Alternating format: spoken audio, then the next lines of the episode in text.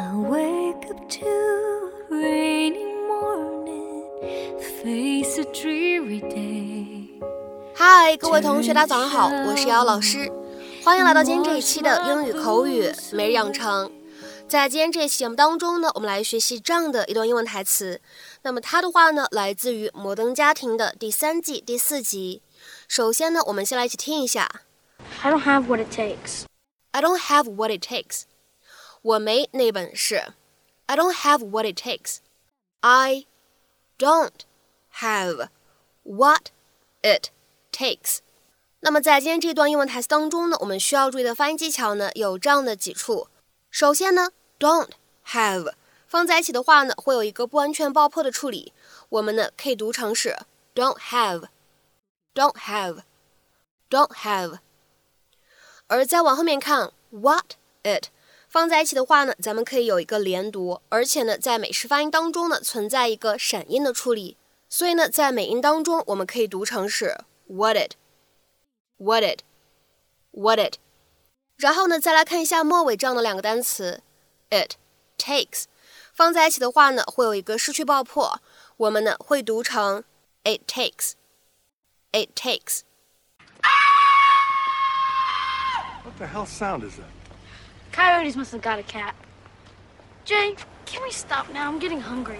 You know what the problem is? You're not hungry. I had a carrot at three. What if you couldn't feed your family unless you made this next sale? What if you were going to lose your house? I know I was pushing the kid hard, but here's the thing I'm an older dad. I'm not going to be around forever. And I'll sleep better knowing he's got something to fall back on. Come on, let's hit another one. Can't do it. What? I don't have what it takes. What kind of talk is that? It's the truth, Jay. I'm not a great salesman. I'm not a great businessman. I'm not you. Do you know what it's like to see all the amazing things you've accomplished knowing I never will? How am I supposed to live up to you? How is anyone? Ah, so the fish weren't biting today. So what? That's life. You tried hard, and that's what matters. Yeah. You know, I I actually need some wrapping paper. You know where I can find some? You don't have to do that. I want to do it. You'll never go broke playing to a rich guy's ego. Write that down. 那么在今天节目当中呢，我们来学习一下口语当中呢常见的 what it takes 是一个什么样的意思。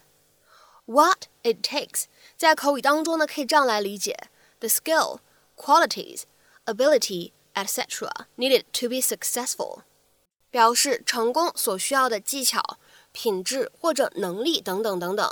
那么这样的短语前面呢经常会跟上 have 或者呢 have got 来搭配。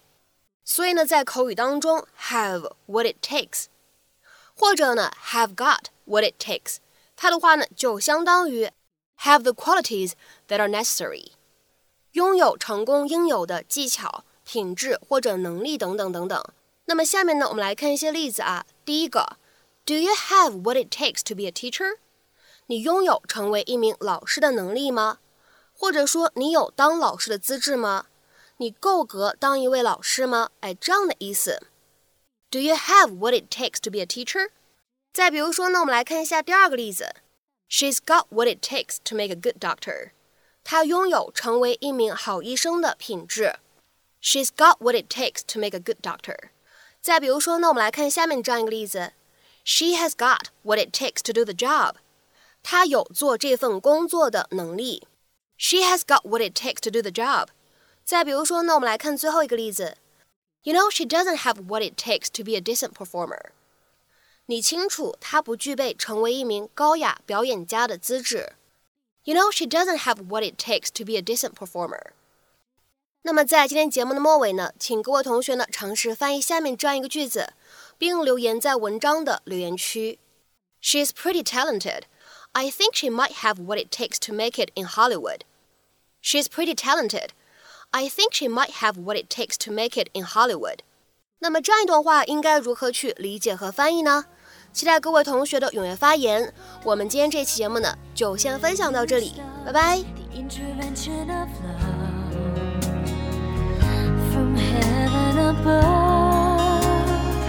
It's the magic of you